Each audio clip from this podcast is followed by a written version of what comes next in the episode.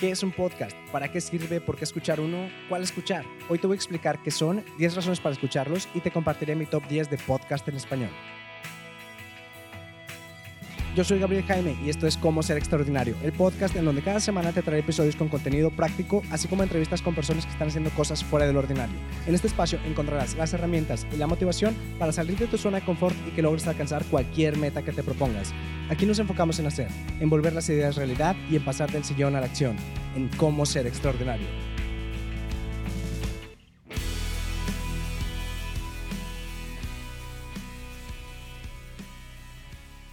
Hey, pues bienvenidos al episodio número 21 del podcast Cómo ser extraordinario.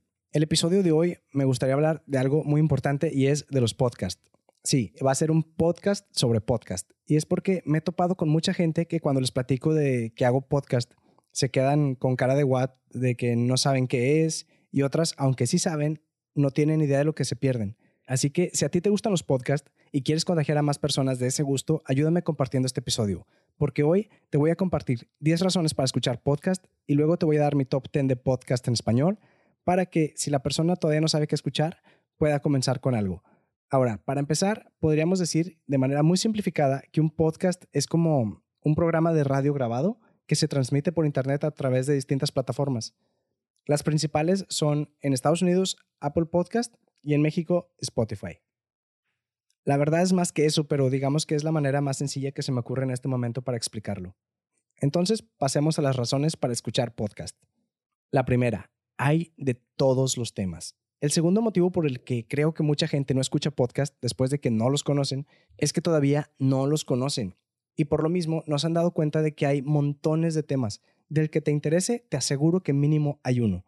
Eso sí, si solo hablas español, la oferta es muy limitada en comparación del catálogo que tienen los gringos, pero aún así puedes encontrar muy buen contenido en español, solo necesitas saber qué te interesa y buscar. La número dos, porque puedes escucharlo donde sea. Yo soy adicto a YouTube. Te podría decir que me paso la mitad del día con YouTube abierto, pero cuando toca manejar, salir a correr o, cualquier otra cosa que requiera de una atención más enfocada, especialmente las que requieren de tu vista, pues resulta muy complicado o hasta peligroso estar viendo YouTube. Los podcasts, por otra parte, son prácticamente puro audio. Si encuentras algunos podcasts que incluyen video, el de hoy que hice no incluye, pero sí tengo un par que ya tienen. Aunque la verdad, el video queda en segundo plano porque lo importante es el sonido, es lo que te dicen. Mientras que en YouTube, aunque sí puedes escuchar un video sin verlo, muchas veces necesitas voltear a ver la pantalla para entender de lo que hablan. La razón número tres, porque puedes escucharlo cuando sea, mientras te bañas, mientras comes, en el coche, en el avión, en la calle, en la casa, en la oficina. Y lo mejor es que, a diferencia del radio, aquí no importa si no pudiste escucharlo cuando se lanzó el episodio. Este se queda alojado en Internet y lo puedes escuchar bajo demanda como si fuera Netflix. El episodio que quieras, cuando quieras, cuando sea y donde sea. Número 4. La duración nunca será un problema. Además de que no solo escuchas cuando quieres y donde quieres, al ser dentro de una plataforma on demand, puedes pausar el episodio y continuarlo donde te quedaste cuando quieras. Además de esta funcionalidad, hay muchos tamaños de duración. Hay de 5 minutos, de 30 minutos, de una hora a 3 horas. Hay quienes suben los episodios enteros y hay quienes prefieren dividirlos en partes, pero el tiempo no es problema. Y eso me lleva a la razón número 5. Aprovechas mejor tu tiempo. La razón número 2 se liga muy bien con esta, y es porque al no requerir forzosamente de tu vista, puedes estar haciendo cualquier otra cosa mientras escuchas tu podcast favorito. Puedes hacer ejercicio, manejar, lavar platos, planchar, prácticamente cualquier actividad que no requiera tu atención total o intelectual.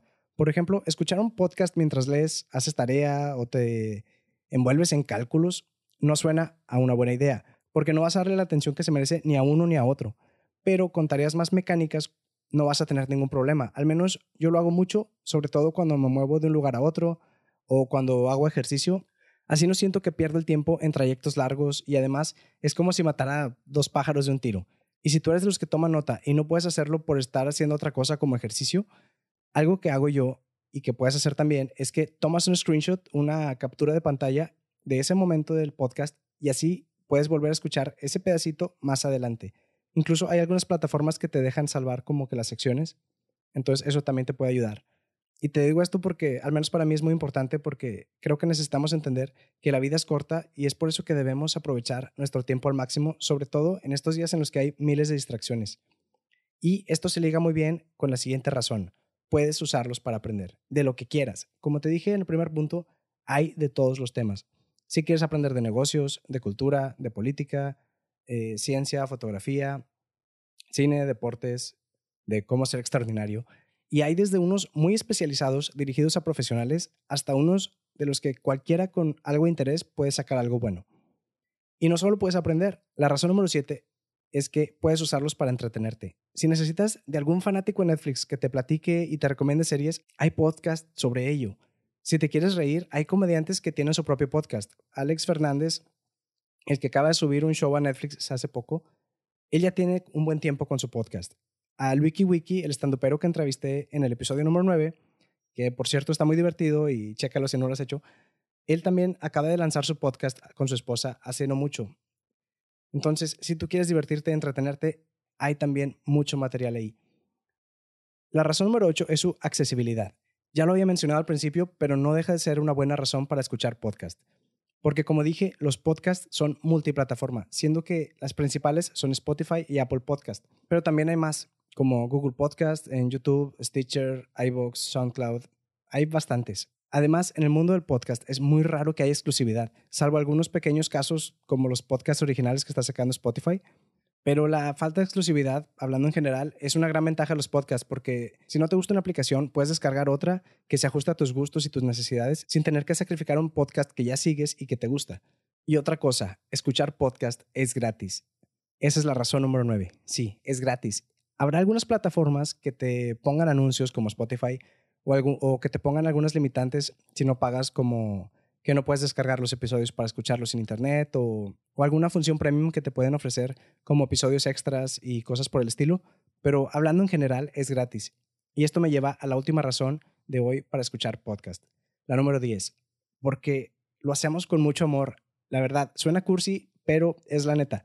Los podcasters hacemos lo que nos gusta, hablamos de lo que queremos, como queremos, y esa es una de las grandes ventajas del Internet. Y es algo que me encanta este formato, que la, forma se la da uno. Claro, ya cuando se trata de empresas o cuando se le tiene que rendir cuentas a alguien más arriba, habrá que tener un formato estricto y bien establecido, pero en general somos personas normales que simplemente hacemos esto porque nos gusta, porque queremos dejar una huella en el mundo y si es posible vivir algún día de ello, ¿por qué no? De hecho, hay muchos podcasters que ya viven de esto y no está mal, al contrario, me parece genial que mientras se mantengan auténticos puedan vivir de algo así, ya sea por medio de patrocinios o por los apoyos que la gente les dé por medio de páginas de como Patreon, pero al final de cuentas, aunque todo se hace con mucho sudor y esfuerzo, también se hace con mucha pasión. Y pues de gracia recibimos, de gracia damos. Pero bueno, dejando de lado la cursilería, pasemos a las 10 recomendaciones de podcast. Esta lista no tiene un orden específico, aclarando.